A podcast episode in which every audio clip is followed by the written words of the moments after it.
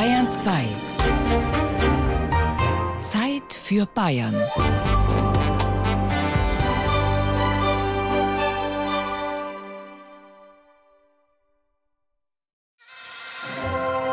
Bayern genießen. Zeit für Bayern auf Bayern 2.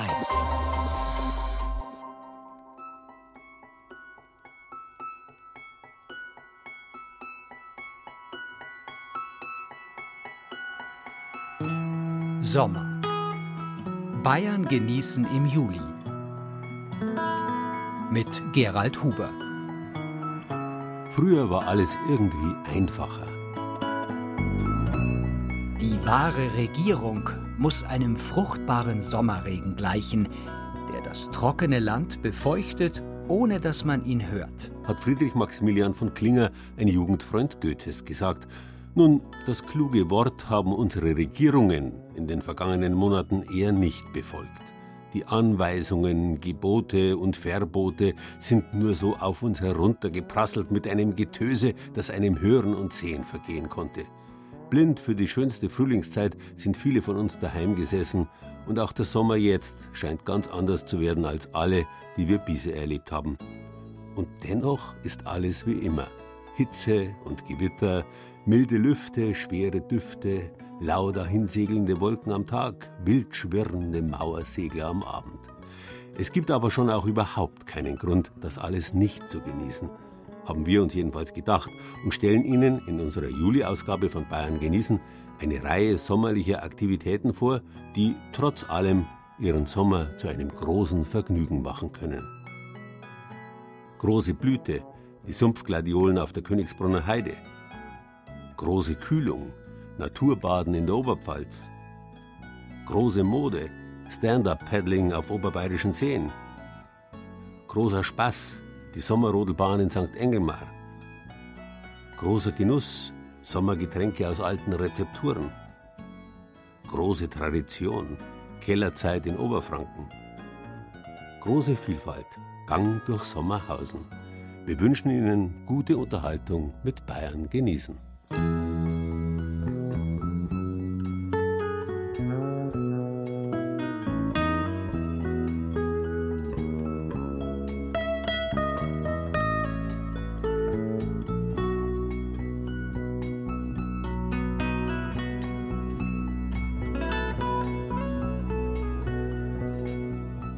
Geh aus, mein Herz, und suche Freud in dieser lieben Sommerzeit an deines Gottes Gaben. Schau an der schönen Gärten Zier und siehe, wie sie mir und dir sich ausgeschmückt haben. Hat Paul Gerhard gedichtet. Und er preist die Gärten, deren abgeschlossene Kultur zu seiner Zeit noch im herben Gegensatz stand zur wilden, freien Natur drumherum. Dieser Gegensatz ist heute verschwunden. Überall ist Kulturlandschaft und selbst Gegenden, die sich als wilde Natur ausgeben, sind großenteils von Menschen gemacht.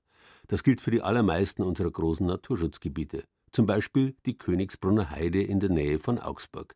Entstanden nach der letzten Eiszeit, kamen schon früh die Menschen, rodeten die dortigen Kiefernwälder und formten sie mit ihren Weidetieren zu einer parkähnlichen Landschaft um. Eine Art wilder Garten ist so entstanden mit einem riesigen Artenreichtum. Über 3000 Tiere und Pflanzen leben hier.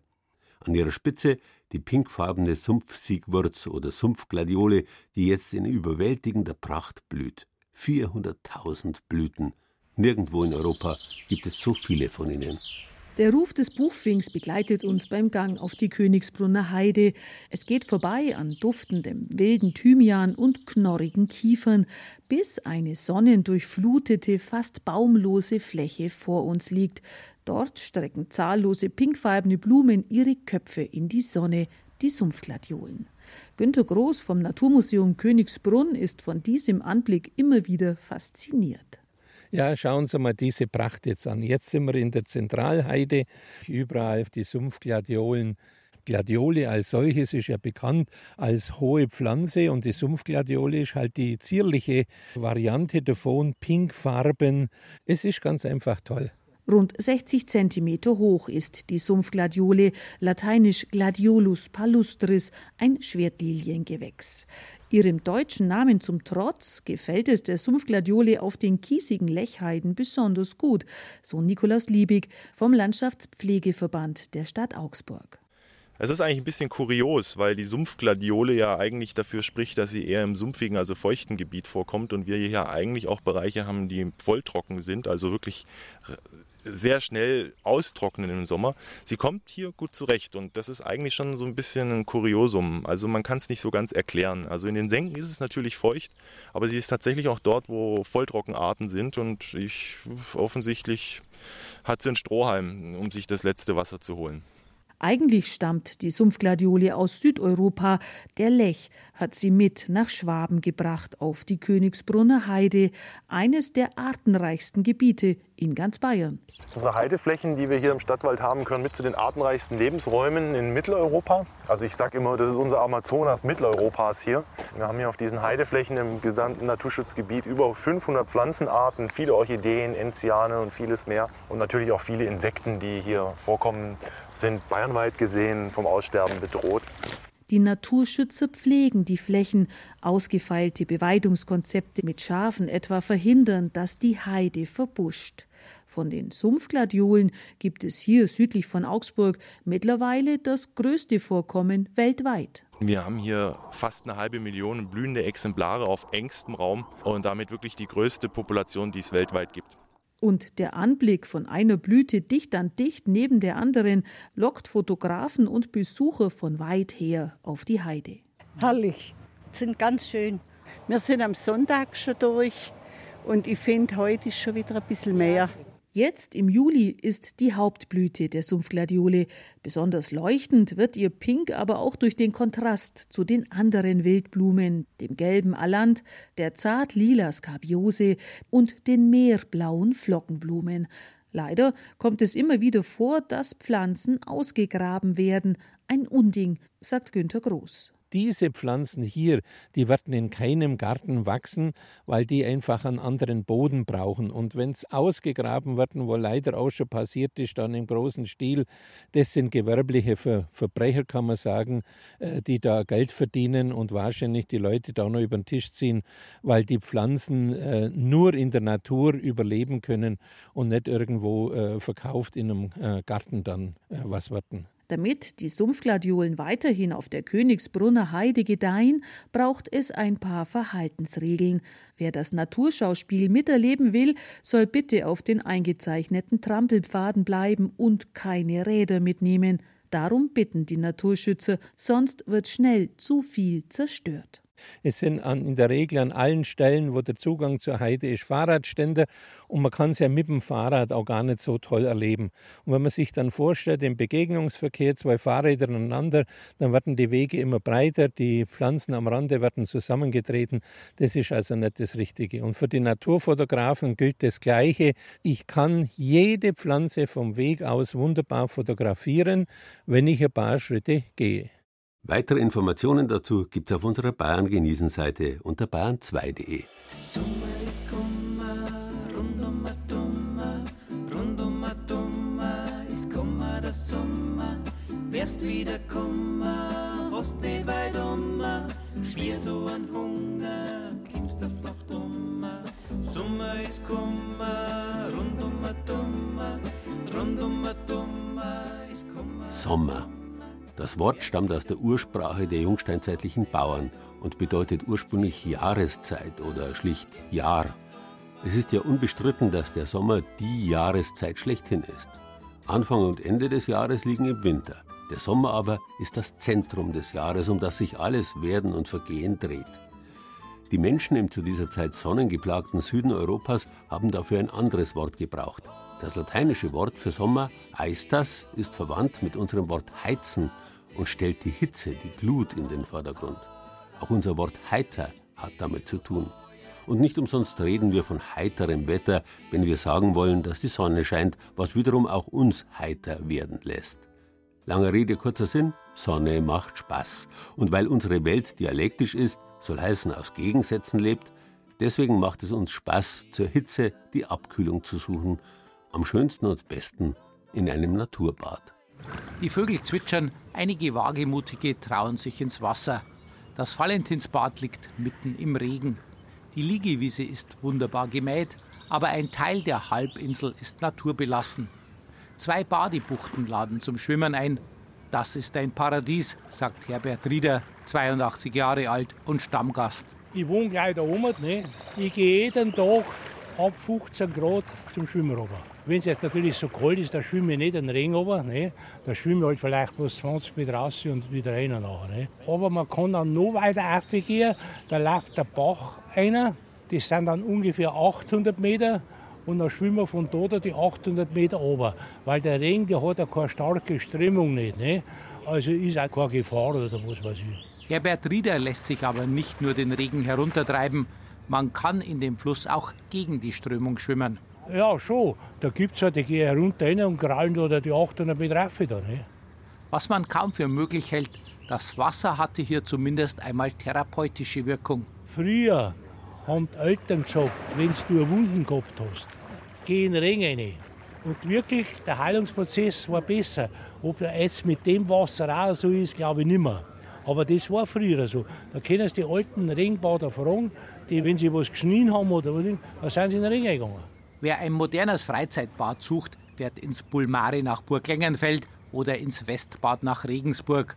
Aber Herbert Rieder braucht kein geklortes Becken. Er ist schon als Kind in Regensburg in der Donau geschwommen. Ich bin in Regensburg am unteren Wert aufgewachsen. Ne? Mit zwölf Jahren bin ich schon von der Steiner Brücke geschwungen, aber da war mehr Wasser drin wie jetzt, weil da oben das Wehr nicht war. Ne? Und da war die Militärschwimmschule unten, unterhalb dem Grieser Steg. Da bin ich unten bei meinem Vater beim Haus wieder rausgekommen. Da. Ich mache das Wasser einfach, das Wasser, Wasser. Ne? Mal ein, dass man also gut tut. Die Regensburger haben die Donau auch wieder entdeckt, nicht zuletzt durch ein Fest im Fluss, das der verstorbene Kulturpreisträger Klaus Kaspers initiiert hatte. Die Regensburger haben an der Schillerwiese wieder Badebuchten angelegt, die sehr gerne angenommen werden. Aber den Regenstaufern reicht der Regen. Petra Seidel, eine gebürtige Straubingerin, lebt seit 2009 in Regenstauf und hat sich gleich in das Valentinsbad verliebt. Es ist halt was ganz Besonderes. Man kennt ja Freibäder auch. Die sehen wir jetzt gar nicht mehr, weil wenn du halt da am Ring da bist, das ist halt wie Urlaub. Es ist halt einfach was anderes, weil du stehst halt dann ins Wasser rein und dann, wenn man sich startet, halt, dann kommen ja die ganzen kleinen Fische und knappern da an die Füße umeinander. Für Naturliebhaber, sage ich einmal, gibt es halt auch nichts Schönes. Oder wenn du da abends dann schwimmst, gell, Herbert, und wenn dann die Sonne untergeht, dann spiegelt sie die im Wasser und dann gerade, wenn du die vom Fiegelhof runtertreiben lässt, das ist halt schon was ganz Besonderes, was wir mir da haben. Schnell hat die Neuregenstauferin die Lebensgewohnheiten der Menschen hier kennengelernt. Der Regen ist beliebt bei Einheimischen und Touristen. Man sieht ja, dass der Regen beliebt ist, weil ja auch ständig Kanufahrer runterkommen von Nittinau oder jetzt mit dem Stand-Up-Paddleboard sind ja ganz viele Leute unterwegs. Es ist halt einfach ein Neuerholungsgebiet. Es ist ja gerade bei den Senioren, die bei uns in der Siedlung wohnen, so, dass die teilweise die älteren Damen beobachte, die ziehen in der Früh einen Badeanzug und schmeißen sie einen Bademantel drüber, dann gehen sie runter, schwimmen einmal runter und dann gehen sie zweimal trinken einen Kaffee. Der Regen ist attraktiv, gerade weil er langsam fließt. Im Freibad in der Stadt Kam kann man etwa in einem Becken schwimmen oder im Regen. Auch in der Gemeinde Regenstauf gibt es entlang der wunderbaren Radstrecke über Ramspau und Hirschling nach Marienthal weitere Bademöglichkeiten. Eintritt kostet das Valentinsbad übrigens nicht. Manche Badegäste kommen nur, um die Sonne zu genießen. Wir sind von da. Man hat einen Volleyballplatz, das Wasser, alles, was man braucht.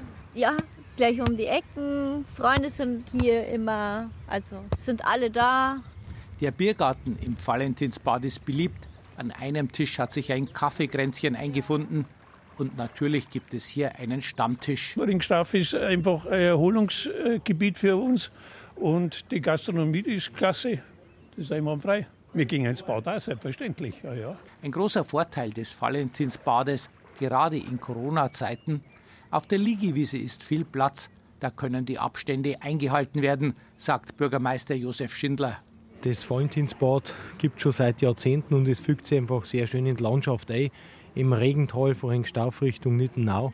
Und vor allem jetzt in der Zeit mit Corona ist einfach in der Natur heraus am schönsten und es wird viele geben, die wo einfach vielleicht auch gar nicht in Urlaub fahren und Urlaub zu Hause machen. Und da kann man halt das unmittelbar schön verbinden mit einem Naturflussbad, wo auch herum eine Wirtschaft ist, wo man sich auch dann was zum Essen und zum Trinken holen kann. Bayern genießen. Das Zeit für Bayern Magazin. Jeden ersten Samstag im Monat auf Bayern 2.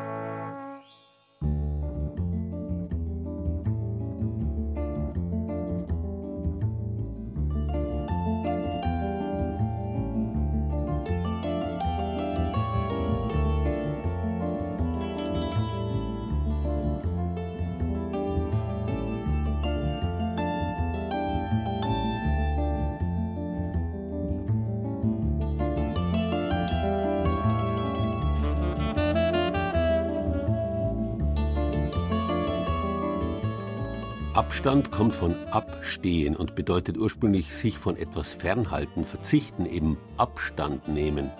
Abstand ist sicher ein heißer Kandidat für das Wort des Jahres, auch wenn da voraussichtlich das platte Corona das Rennen machen wird.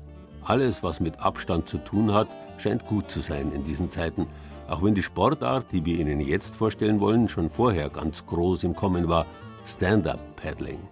Weil dieser englische Begriff so umständlich ist, kürzt man ihn gern ab. SUP, kurz SUP. Man könnte aber auch schlicht und einfach Stehpaddeln dazu sagen. Dieses aufrecht stehende Paddeln auf einem Brett empfiehlt sich gerade jetzt, nicht nur, weil man es allein macht, also Abstand hält, sondern vor allem deswegen, weil man Abstand gewinnt von dem ganzen Wahnsinn der Welt, der uns mehr denn je in den Klauen zu halten scheint. Vorsicht, vielleicht ein bisschen glitschig. An der Surfschule am Chiemseestrand in Bernau. Almut Otto begleitet ihren Schüler ins Wasser. Nach ersten Paddelübungen im Trockenen geht es jetzt aufs Brett. Wie sicher man auf dem Subboard steht, hängt von der Beweglichkeit ab. Und man sollte schwimmen und das Gleichgewicht halten können. Darf ich dir schon ein paar Anweisungen geben? Ja, doch. ja, doch. Nach den ersten Paddelschwüngen im Knien darf Sub-Neuling Fionn jetzt aufstehen. Auch da kannst du dir es relativ einfach machen, indem du dein Paddel quer über das Brett legst, dich am Paddel festhältst und aufstützt. Schau mir einfach erstmal zu am besten, genau. Aufstützt. Und dann tust du den ersten Fuß neben den Griff und den zweiten Fuß neben den Griff. Ursprünglich kommt Stand-Up-Paddeln aus Polynesien, wo Fischer stehpaddelnd in ihren Booten durchs Wasser stachsten. Auf Hawaii paddelten nur die Könige aufrecht. Der königliche Glanz ist inzwischen verschwunden. Stand-up-Paddling boomt weltweit. Im Bootshaus erklärt die Sublehrerin die Unterschiede bei den Brettern. Die Auswahl auf dem Markt ist groß und reicht von aufblasbar bis Carbon. Aber für Einsteiger sollte das Brett vor allem breit sein. Und dann geht es Almut Ottos Erfahrung nach bei den meisten ziemlich schnell. Nach der kurzen Einweisung von, sagen wir mal, einer Viertelstunde gehe ich mit den Leuten aufs Wasser und die sind dann innerhalb äh, von 10 bis 15 Minuten so weit, dass sie von dem knienden Paddeln ins stehende Paddeln überkommen. Und die meisten habe ich tatsächlich nach zwei Stunden oder nach äh, schon anderthalb Stunden so weit gebracht, dass die auch zu einer kleinen Tour in der Lage waren. Weil es so einfach zu erlernen ist und als Fortbewegungsmittel oder einfach nur als Sonnenplattform genutzt werden kann, greifen immer mehr zu Brett und Paddel, häufig unorganisiert und unvorbereitet. Almut Otto warnt vor den Gefahren. Bevor man aufs Wasser geht, auf jeden Fall die Wettervorhersage checken, selber auch schauen, wie die Windvorhersage ist, ob es vielleicht einen thermischen Wind gibt in dem Revier, auch welches Revier welche Besonderheiten hat. Also zum Beispiel gibt es hier Schifffahrt, gibt es hier Schutzgebiete, gibt es hier eingeschränkte Bereiche, wo man paddeln darf bis hin auch zur eigenen Sicherheit, die selbst auch beachtet werden muss. Also von der richtigen Ausrüstung, also des richtigen Materials bis hin zur zum Beispiel Sicherheitsweste, der richtigen Bekleidung und auch der Leash, also die Verbindung zwischen Brett und Mann oder Frau natürlich. Auch deshalb lohnt sich ein Grundlagenkurs, denn da werden auch die Regeln auf den Gewässern erklärt. Almut Ottos Schüler ist inzwischen flott unterwegs. Und auch schon ein bisschen übermütig geworden. Das Leichtgewicht war nicht ganz da. Besonders in den Kurven merke ich, dass ich noch ein bisschen wackelig bin, weil ich mich auf andere Dinge konzentriere. Bei Almut Ottos Kursen soll jeder mal ins Wasser fallen. Danach steht man ihrer Erfahrung nach viel lockerer auf dem Brett. Und dann, wenn man geschmeidig geworden ist und die Bewegungen richtig ausführt, dann paddelt man sogar gelenkschonend und stärkt verschiedenste Muskelgruppen in Rumpf und Beinen. Aber Sappen ist nicht nur gut für die Fitness, es ist auch einfach praktisch. Weil es einfach relativ schnell ist aufzubauen und man hat eigentlich recht schön Ruhe auf dem Wasser. Man kommt rum, weil mit den Kindern ist es Sub eigentlich eher so eine Badeplattform zum Planschen. Und jetzt sind wir gerade dabei, hier dem Hund auch das Schwimmen beizubringen. Er kann es eigentlich, aber er traut sich noch nicht. Aber er Deswegen kommt er mit aufs Brett. Deswegen kommt es mit aufs Brett, dass er sich dran gewöhnt, dass man mit ihm auch mal irgendwie ein paar Touren mit ihm fahren kann. Sagt Manfred Tanner. Er wohnt südlich von München und fährt an schönen Tagen gerne mit Kind und Kegel an den See. Wie viele andere auch. Und da geht es auch schon mal rund. Aber wer die Ruhe sucht, wird sie gewiss noch finden, sagt Almut Otto.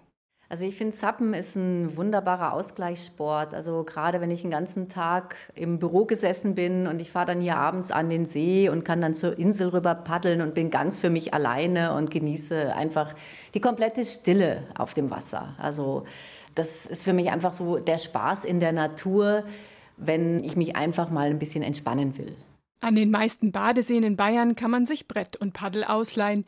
Wer also noch unschlüssig ist, ob eine eigene Ausrüstung nötig ist, kann sich hier erstmal ausprobieren. Auf unserer Bayern genießen Seite unter bayern2.de erfahren Sie, wo man das Stehpaddeln in Bayern lernen kann. Ich will's heuer mal ausprobieren.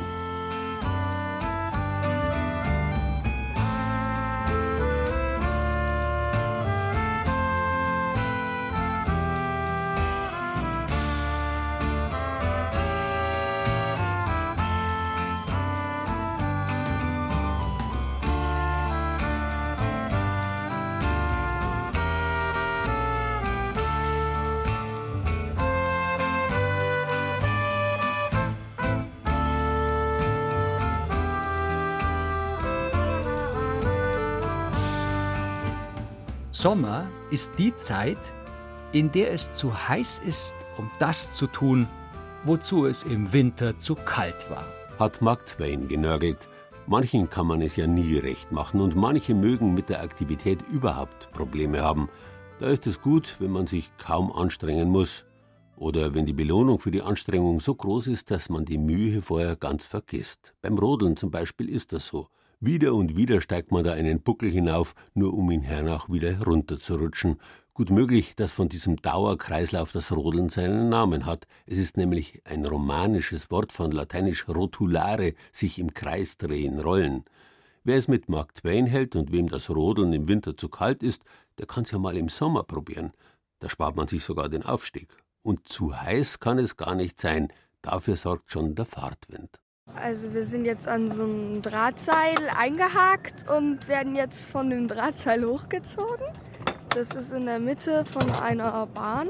Die 13-jährige Nina lehnt sich an die hohe Rückenlehne des roten Plastikschlittens, die Beine fahren abgestützt und genießt die Fahrt auf der Sommerrodelbahn. Ich liebe das. Also das Radfahren mag ich nicht so, weil es halt einfach langweilig ist, wenn man rumsitzen und nichts tut. Aber runterfahren, ich mag die Kurven immer, auch wenn ich immer Angst habe, dass ich da rausfliege. Aber trotzdem mache ich eigentlich da immer Vollgas. Das hört Max Bindel gern. Der 29-Jährige ist der Juniorchef auf der Sommerrodelbahn in St. Engelmar. Eigentlich hat er Elektroniker gelernt, aber vor vier Jahren ist er in den elterlichen Betrieb eingestiegen. Ich bin aufgewachsen damit. Also ich, wir waren mal, wenn wir kleine Kinder waren mit 10, 12 Jahren, waren wir schon immer herum, teilweise gearbeitet, teilweise gespielt. Also wir sind einfach mit dem Betrieb aufgewachsen, alle miteinander. Er und seine vier Geschwister standen oft am Einstieg, wo die Rodel losfahren. Jedem Gast wird erklärt, wie er die beiden Hebel rechts und links am Schlitten bedienen muss. Vorwärts beschleunigen und nach hinten bremsen. Das erklärt man jedem. Das sagen wir am Tag 2000 Mal, wenn es sein muss. Auch wenn die Leute oft einmal, wie man weiß, der war schon da, aber man muss es halt einfach immer wieder sagen. Seine Eltern hätten sich vor 25 Jahren nicht träumen lassen, dass ihre Sommerrodelbahn einmal mit 200.000 Besuchern pro Jahr eines der großen Ausflugsziele im Bayerischen Wald werden würde, erzählt seine Mutter Elfriede Bindel. Wir haben eine kleine Landwirtschaft gehabt und haben Ferienwohnungen gehabt und mein Mann ist in die Arbeit gegangen und ja, was machen wir? Dann haben wir die, die Wiese, das ist auf unserem Grund und da ist ein alter Skilift drauf gestanden. Der war nicht mehr in Betrieb, weil die Winter allerweil schlechter geworden sind. Dann hat mein Mann eines Tages einmal zu mir gesagt, er kann sich vorstellen, dass du eine Sommerrodelbahn runterfährst. Und hat ein wenig gelacht. Dann hat er sich gedacht, naja, sag ich es halt einmal. Und mich hat der Gedanke eigentlich nicht mehr loslassen. Ein halbes Jahr später habe ich mir gesagt, ja, meinst du, dass das was war? Nein, ja. Und der Gedanke ist immer wieder in uns drin gewesen. Irgendwann hat Elfriede Bindel mit ihrem Bruder gesprochen. Der war auch Feuer und Flamme. Dann kamen noch zwei Bekannte dazu und die vier Landwirtsfamilien haben Geld in die Hand genommen und die Sommerrodelbahn mit einem kleinen Imbiss vor 22 Jahren eröffnet. Es hat ja auch kleinweise angefangen. Das war nicht der Trubel, weil heute ist. Aber wir haben uns schon gewartet damals. Das weiß ich noch am ersten Tag in der Küche. Wir haben gerade geschaut, weil wir das so durchwursteln. Aber die Massen, die jetzt heimkommen, die hätte man damals nicht bewältigen können. Es gab damals Tage, da sind die Bratwürstel ausgegangen oder die Pommes. Dann ist Elfriede Bindel schnell zu einem Wirt in der Gegend gefahren und hat gefragt, ob er ein paar Pommes für sie hat. Heute haben wir, glaube ich, 20 Gerichte und, und immer werden es mehr, weil einfach leider mehr wollen. Es, es geht mehr aufs Vegetarische hier, aufs ganz Frische, auf, auf das, was bei uns regional ist. Da müssen wir auch schauen, das läuft aber recht gut, weil da muss man halt was probieren und wenn es einfach nicht geht, tut man es wieder weg. Was richtig gut läuft, sind die Kirchel. Manche Gäste kommen gar nicht zum Rodeln, sondern nur ihretwegen. Da wird der Hefe dort gemacht, der wird dann gegangen, dann wird so Draht in der Hand und dann werden die ausgezogen und jetzt heißt sie Fett rein. Da kommen ganz viele Leute, die einfach nur auf unsere Kirche waren. Nina auf der Rodelbahn wartet nicht auf die Kirchel, sondern ist mit ihrem Schlitten oben angekommen. Jetzt äh, werden wir von dem Drahtseil abgehakt sozusagen und hui, ähm, werden jetzt in die Bahn reingeführt. Nina drückt die beiden Hebel rechts und links ganz nach vorne. Der Schlitten läuft jetzt ungebremst in der Metallwanne. Die schlängelt sich über den Hang und richtig schnell wird der Rodel in den Kurven. Ja, also der Wind wird halt total ins Gesicht geblasen und finde, das ist einfach lustig, wie dann die Haare so nach hinten fliegen. Ihr kleiner Bruder Felix ist genauso begeistert. Das ist voll cool. In die Kurve legen, das ist total lustig. Ich finde das toll, wenn man so schnell fährt. Das ist so wie ein Kribbeln. Da kribbelt es im Bauch und das ist lustig. Beide strahlen über das ganze Gesicht, während sie bergab sausen. Und genau das ist es, was Elfriede Bindel an der Arbeit hier so liebt. Was ist so schön? Die lachenden Kinderaugen. Das, dass man die Leute einen, Freude machen kann.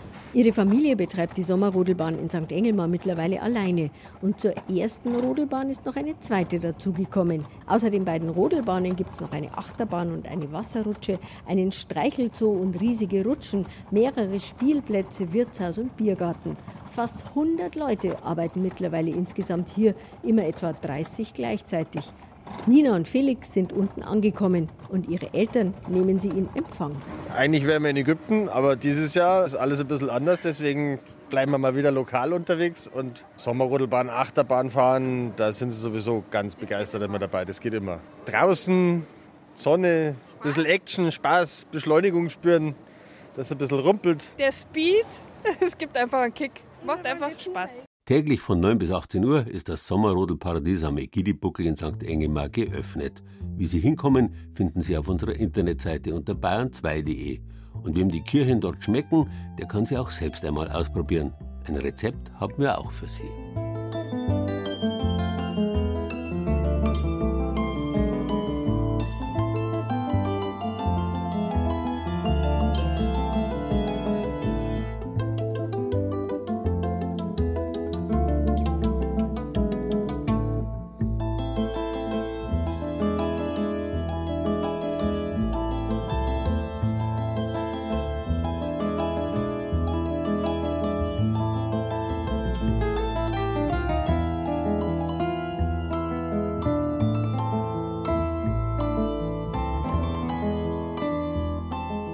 Aus dem Abstand von heute finde ich's wunderbar. Als Kind war es für mich ein Schrecken.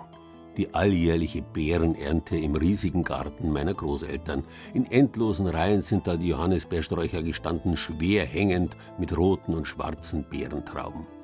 Noch schlimmer die Stachelbeeren, die Himm- und Brombeeren, die sich gegen den Zugriff der Kinderhände heftig kratzend und stechend zur Wehr gesetzt haben. Und mit der Ernte in stechender Sonnenglut war es ja nicht getan. Die Johannisbeeren mussten auch noch abbildet werden. Heute finde ich sowas meditativ. So ändert sich die Sicht auf die Dinge, aber damals war es einfach endlos. Aber Marmelade und Saft mögt's hernach schon, war das schlagende Argument meiner Mutter, wenn wir drüber gemault haben. Tatsächlich war ein Frühstück ohne Marmelade und ein Sommer ohne gespritzten Johannisbeersaft für uns einfach unvorstellbar. Und so haben wir uns gefügt und gelernt, dass die Götter vor den Genuss den Schweiß gesetzt haben. Und auch der kann ein Genuss sein, für Erwachsene zumindest, wie gesagt. Vielleicht probieren Sie es auch wieder mal mit den klassischen Sommergetränken. Zu bestimmten Zeiten wird in einer alten, wieder aufgebauten Mühle im Fränkischen Freilandmuseum Bad Windsheim Most ausgeschenkt. Natürlich selbst hergestellter. Most als Bezeichnung für vergorenen Obstsaft, damals aus wild wachsenden Früchten, kennt man schon seit dem späten Mittelalter. Mehr und mehr dann mit der Kultivierung des Obstanbaus Ende des 17. und im 18. Jahrhundert. Renate Bernthol, Diplomökologin beim Fränkischen Freilandmuseum, erklärt, wie zum Beispiel Äpfel, Birnen und Trauben dafür früher zerkleinert wurden. Da hat man hölzerne oder steinerne Rinnen gehabt, in denen ein Mühlstein-ähnlicher Stein gelaufen ist, der dann das Obst zerquetscht hat, also eine Obstquetsche, eine Obstreibe. Und dann gibt es eine zweite Methode, die ist eigentlich bis heute die übliche geblieben, nämlich eine Obstmühle zu verwenden, die dann mit ihren Zähnen das Obst zerreißt und dann eben die Kälter zum Auspressen. Also gekeltert hat man es in jedem Fall dann. Anno dazumal gor die Obstflüssigkeit danach ohne Zusatz von Hefe. Früher hat man eigentlich eine sogenannte Spontangärung gemacht, also das heißt, man hat halt den Apfelsaft oder Birnensaft einfach machen lassen. Zur Holzfasslagerung früher in Felsenkellern weiß die Pressesprecherin des Fränkischen Freilandmuseums Bad Windsheim, Margarete Meckle-Freund, dass der bis zu drei Jahre gelagert worden ist und dann lässt die Qualität nach. Also er war im Sommer ein verfügbares, kühles, erfrischendes Getränk. Zu viel, da wird man dann gleich lustig, aber mit viel Wasser ist es sehr gut. Und macht nicht zu heiter. Denn im Schnitt hat Most 5 bis 6 Prozent Alkohol. Falls Sie selbst mosten wollen, empfehlen unsere Expertinnen verschiedene Obstsorten zum Mischen. So erhält man einen ausgewogenen Zucker- und Säuregehalt. Ein anderes alkoholisches Sommergetränk, das es seit dem 18. Jahrhundert gibt, ist die Bowle. Von Mozart weiß man, dass man in der Oberschicht in der Zeit Bohle geschlürft hat und die wurde dann im 19. Jahrhundert sehr populär und war in den 50er bis 70er Jahren ein absolutes Modegetränk und kommt jetzt wieder. Die Bezeichnung Bowle stammt vom englischen Wort Bowl für Napf. Ein Bohlenset dürfte in den 50er Jahren in fast keinem Wohnzimmerschrank fehlen, schildert Margarete Meckle-Freund. In diesen bauchigen Gefäßen konnte sich das Aroma entwickeln. Gern hat man die Bohlen auch angereichert, eben nicht nur mit Waldmeister, sondern auch mit Zitronenzästen oder verschiedenen Früchten. Und ein Hit in den 60er Jahren war Ananasbowle. Das war da was Exotisches und ganz Tolles. Und jetzt wird gerade der Waldmeister wieder neu entdeckt. Rezepte für Bohlen mit und ohne Waldmeister gibt es inzwischen wieder in allen einschlägigen Zeitschriften und im Internet. Interessant ist, dass die Bohle auch eine Art Statussymbol war. Die Bohle und das Bohlenset, das gehört so in die Wohn- und Feierkultur der 50er Jahre. Da hat es eine große Rolle gespielt, zusammen mit so Gefäßen für kleine Schnapsgläschen oder so Aufsteller für Salzletten. Und man weiß, dass die Leute verhältnismäßig sehr viel Geld dafür ausgegeben haben, weil das war ein Zeichen des guten Lebens. Ganz ohne Alkohol, schnell und preisgünstig zubereitet war und ist Sirup. Man legt zum Beispiel Holunderblüten und Zitronen in reichlich Zucker ein und etwas Flüssigkeit und das gibt dann die Grundsubstanz für ein Sirup oder Minzblätter oder Pfefferminzblätter oder Himbeeren. Und dieser mit dem Zucker konservierte Sirup wurde dann mit Wasser aufgegossen. Für einen Sirup sollten die Kräuter oder Früchte einige Tage im Zucker liegen.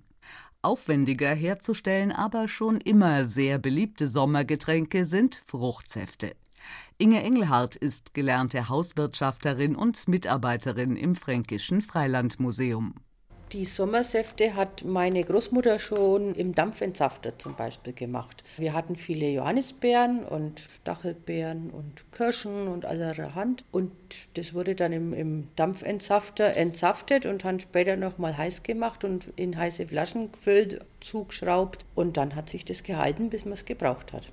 Wir sprechen von den 60er Jahren.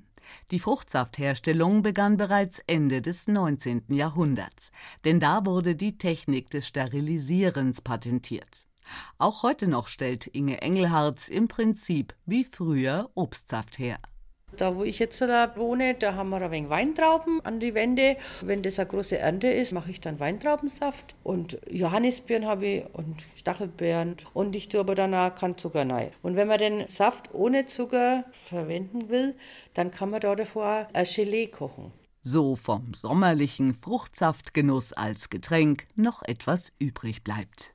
Und wenn es unbedingt alkoholisch sein soll, kann man den Hollersirup genauso wie den Fruchtsaft mit Sekt aufgießen oder ihn gleich vergären lassen. Dann wird wieder Fruchtwein draus.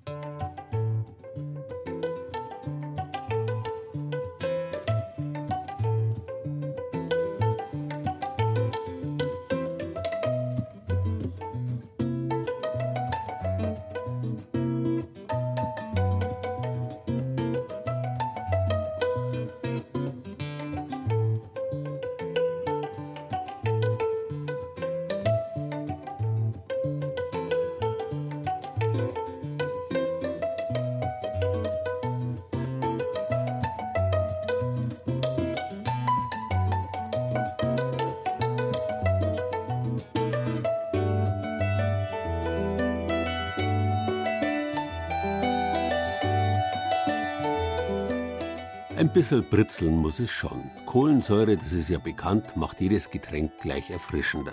Ganz gleich, ob die Kohlensäure aus dem Mineralwasser kommt, mit dem man einen Fruchtsaft spritzt, oder ob sie aus der alkoholischen Gärung stammt. Womit wir beim Sommergetränk schlechthin sind, dem Bier.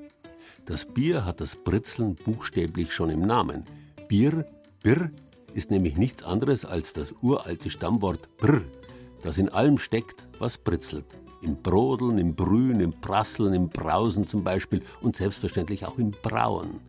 Ich trinke jetzt ein Birr, hat der jungsteinzeitliche Bauer gesagt und damit das köstliche Kohlensäure- und alkoholhaltige Erfrischungsgetränk gemeint, das er am liebsten gemeinsam mit anderen genossen hat. Und weil das Birr halt am besten schmeckt, wenn es kühl ist und weil es sich nur gekühlt auch im Sommer hält, hat man schon früh heftige Anstrengungen unternommen zur Kühlung. Man hat Keller gegraben. Bis weit hinein ins 20. Jahrhundert hat kühles Bier im Sommer bloß aus dem Keller gegeben.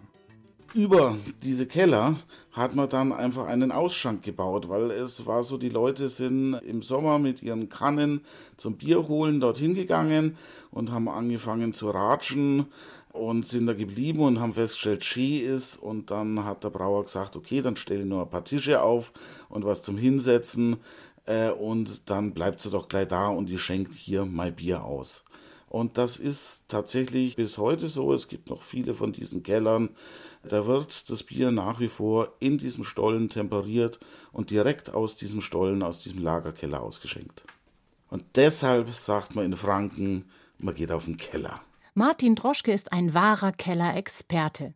Gerade hat er das Buch 111 fränkische Biergärten, die man gesehen haben muss, herausgebracht.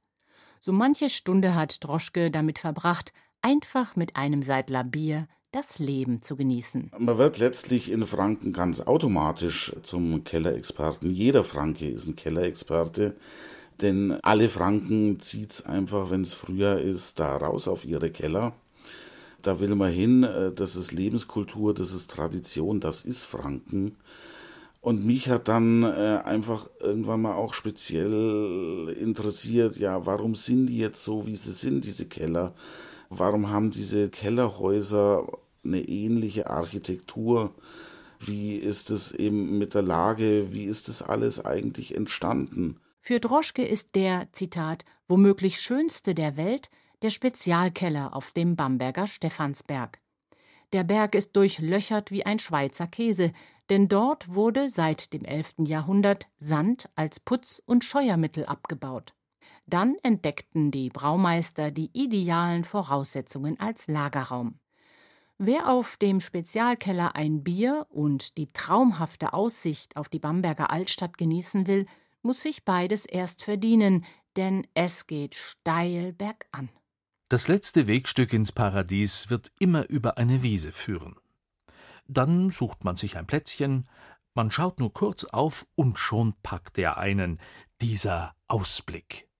Er wirkt ähnlich berauschend wie das eigenartige Bier, das einem hier an den Tisch gebracht wird. Ein helles Rauchbier, eine Sorte, die außerhalb Frankens seit 200 Jahren ausgestorben ist. Nachbestellt wird stumm. Der Franke hat es halt nicht so mit Worten. Einfach den leeren Krug umlegen. Bewirtschaftet wird der Spezialkeller von Familie Löhr.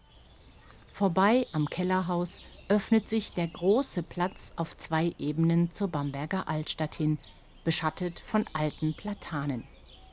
Wie alle Gastronomen in diesem Jahr sind auch sie von der Corona-Krise gebeutelt. Doch Katharina Löhr ist zuversichtlich. Ja, uns geht es prinzipiell gut. Ich meine, die vielen Auflagen machen uns schon zu schaffen, aber wir sind ja als erstes mal dankbar, dass wir überhaupt wieder aufmachen können. Die Zeit von diesem Lockdown, die hat uns natürlich schwer getroffen. Was ist jetzt anders? Also alles ist anders. Der ganze Biergartenbesuch ist anders. Also was am meisten ausmacht, ist halt wirklich das Platzieren von maximal zwei Haushalten. Unter der Woche haben wir beobachtet, da sitzen teilweise nur zwei Personen pro Tisch. Wir sind Biergarten, wir haben keine kleinen Tische und das merkt man halt einfach am Umsatz. Unter der Woche 60 bis 75 Prozent ist der Umsatz zurückgegangen. Am Wochenende sind es gut 50 Prozent und das ist halt einfach was, was man merkt. Und gerade der Biergarten, der lebt ja vom Sommergeschäft. Das heißt, im Winter brauchen wir unsere Sommerreserven auf. Und da wissen wir eigentlich noch nicht so, wie es uns im Winter treffen wird. Doch jetzt versuchen Sie und Ihr Personal, den Kellerbesuch für die Gäste so angenehm wie möglich zu machen. Die meisten Gäste ziehen auch gut mit, halten sich an die Abstandsregelungen und benutzen Masken. Doch leider nicht alle, sagt Katharina Löhr. Gerade Touristen aus anderen Bundesländern, die nun wieder vermehrt in die Stadt kommen, sehen oft nicht ein, dass in Bayern strengere Regeln gelten als bei ihnen daheim. Das ist dann wirklich schwierig. Man muss auch ständig mit erhobenem Zeigefinger vor denen stehen und sagen, denkt an eure Masken, bitte registriert euch. Das Persönliche ist halt wirklich verloren gegangen. Es ist früher Nachmittag. Langsam füllt sich der Biergarten. Zwei Tische weiter sitzt ein älterer Herr allein vor seinem Bier. Drei Tische von ihm entfernt sitzt eine junge Frau und genießt ihre Brotzeit. Bei der Distanz ist es schwer, ins Gespräch zu kommen. Die Gespräche, das welche geben wir ja weg. Weil sonst kann ich mein Bier daheim auch trinken. Ich bin eigentlich ein Mensch, der auf die Leute zugeht und wo eigentlich gesellig ist und ich eigentlich weggehe, um eine schöne Unterhaltung zu haben und das fehlt halt jetzt in dieser Situation. Also ich bin glücklich, dass die Keller jetzt wieder offen haben. Ich habe in der Vergangenheit gemerkt, was das für ein Schatz ist eigentlich. Und ich habe auch höchsten Respekt eben vor allen Selbstständigen in der Gastronomie, die jetzt das irgendwie versuchen müssen zu stemmen. Also Hut ab, sage ich da einfach.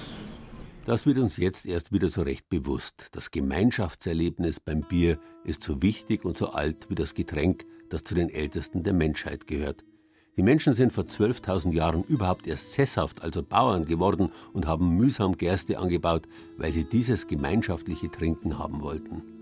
Nur im gemeinsamen Rausch nämlich konnten sie Kontakt mit ihren Göttern aufnehmen, buchstäblich göttliche Erfahrungen machen. Kurz, das Paradies ist nichts anderes wie ein Biergarten.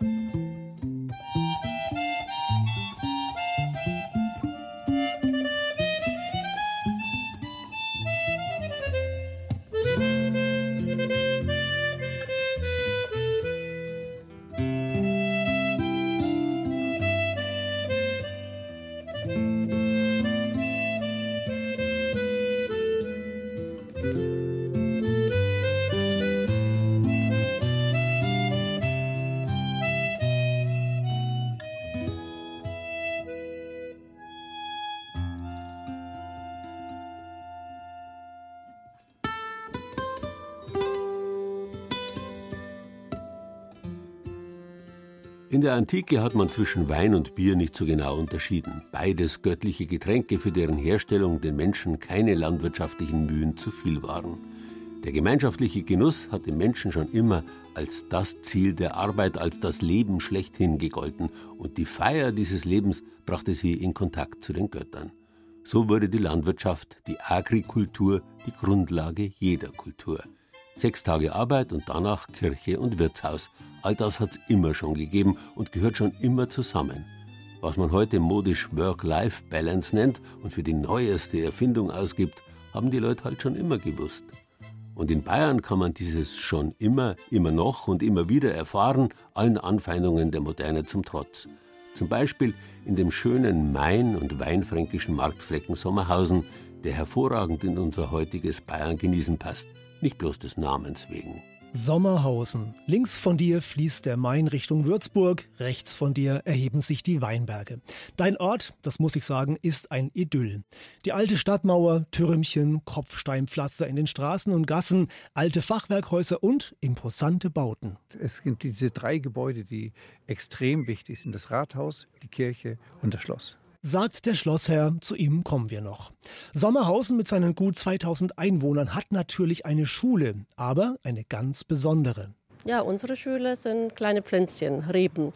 Darum nennt sich das Ganze auch Rebschule. Wir sorgen für den Nachwuchs der Winzer. Die Winzer pflanzen die Weinberge und wir sorgen für das Pflanzgut und veredeln die Reben hier in unserem Betrieb erklärt Petra Steinmann-Gronau, die Rebschulleiterin. In ihrer Aula, also einer größeren Halle, werden die veredelten Reben kontrolliert, sortiert und dann geht es in ein, ja, ziemlich frisches Klassenzimmer. Das ist unser Kühlraum. Bei zwei Grad lagern die fertigen Reben, damit sie die Reservestoffe behalten und gut für den Winzer vorbereitet sind, weil die Lagerung von November bis April erfolgt hier in dem Kühlraum. Und äh, dieser Schüler ist jetzt ein, was ist das? Ja, hier haben wir einen Silvaner, ein fränkisches Kind, die Hauptseite in Franken. Silvaner Steinmann 90, das ist unsere eigene Selektion. Der Klassiker bei uns, ne? Jawohl, so kann man sagen. In dieser Rebschule kann man sich auch pilzresistente Rebstöcke für den Garten daheim online bestellen oder mitnehmen als Souvenir aus Sommerhausen. Wie kommt der Ort eigentlich zu diesem Namen? Altbürgermeister Gerhard Oehler liefert dazu etwas Geschichte. 1297 wurde der Ort Ahausen, der zu groß geworden war, unter Bischof Mangold aufgeteilt und die jeweiligen Ortsteile nach ihren Kirchenpatronen benannt. Das war auf der anderen Mainseite die Nikolauskirche, hier die Bartholomäuskirche. Und so wurde daraus St. Niklas Ahausen und St. Bartholomäus Ahausen, natürlich viel zu kompliziert. Und man hat sich kurzerweise besonnen, Bartholomäus hat seinen Namenstag am 24. August, da ist Sommer. Nikolaus bekannterweise am 6. Dezember, da ist Winter und so wurde daraus Winterhausen und Sommerhausen.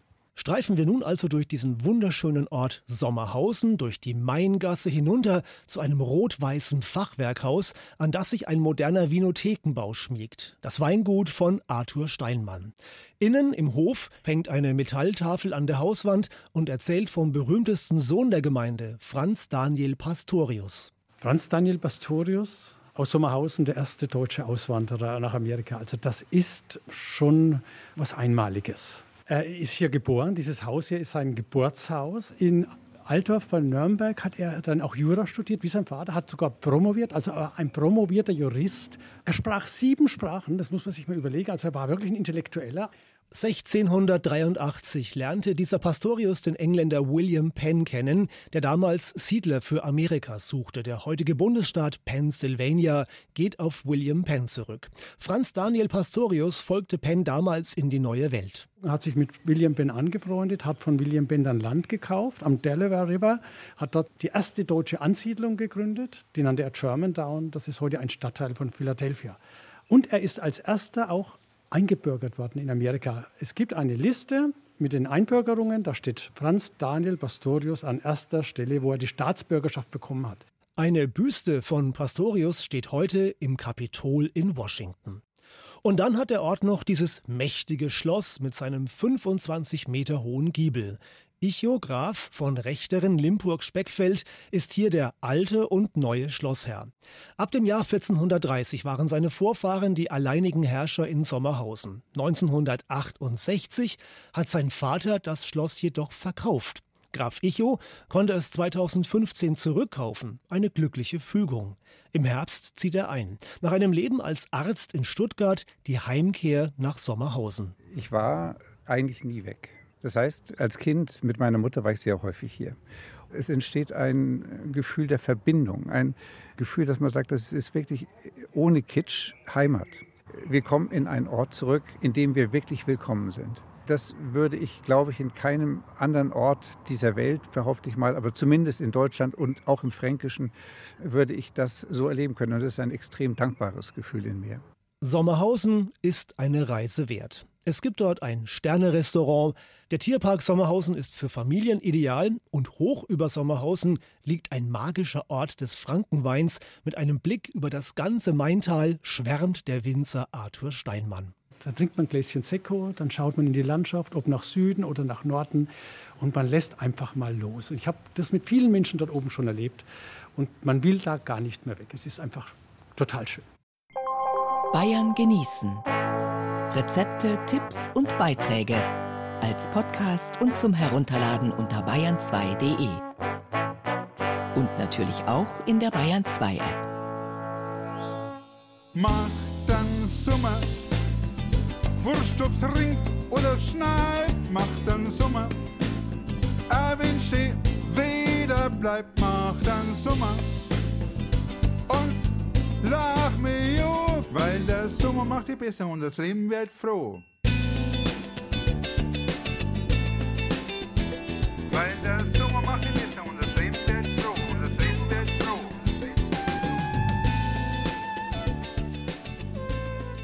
Dieser Sommer wird ein historischer Sommer. Zum ersten Mal seit Menschengedenken müssen wir buchstäblich Abstand nehmen von den Dulten, Kerber, Kirchtagen, Kirchwein oder Messen wie der berühmten Nördlinger Mess. Die Volksfeste, von denen viele nicht von ungefähr ihre religiöse Herkunft im Namen tragen, fallen samt und sonders aus. Eine mehr als schmerzliche Erfahrung, denn das menschliche Leben war, ist und bleibt immer definiert über Gemeinschaften, kleine und große. Und wenn es die nicht gibt, ist es kein Leben mehr. Ein Shutdown wirft die Menschen auf sich selbst und die engste Umgebung zurück. Das Leben wird ausweglos, sinnlos. Denn wer eingeschlossen ist, ist auch ausgeschlossen. Bloß die Gesellschaft, nur immer wieder wechselnde neue Gemeinschaften geben Gelegenheit, über unsere Tellerränder zu blicken, eröffnen Möglichkeiten und neue Perspektiven. Die werden sich heuer ganz bestimmt nicht wie von selbst eröffnen, wir werden sie suchen müssen. Aber das stimmt auch immer noch. Wer sucht, der findet. In diesem Sinn, auf einen großen Sommer 2020.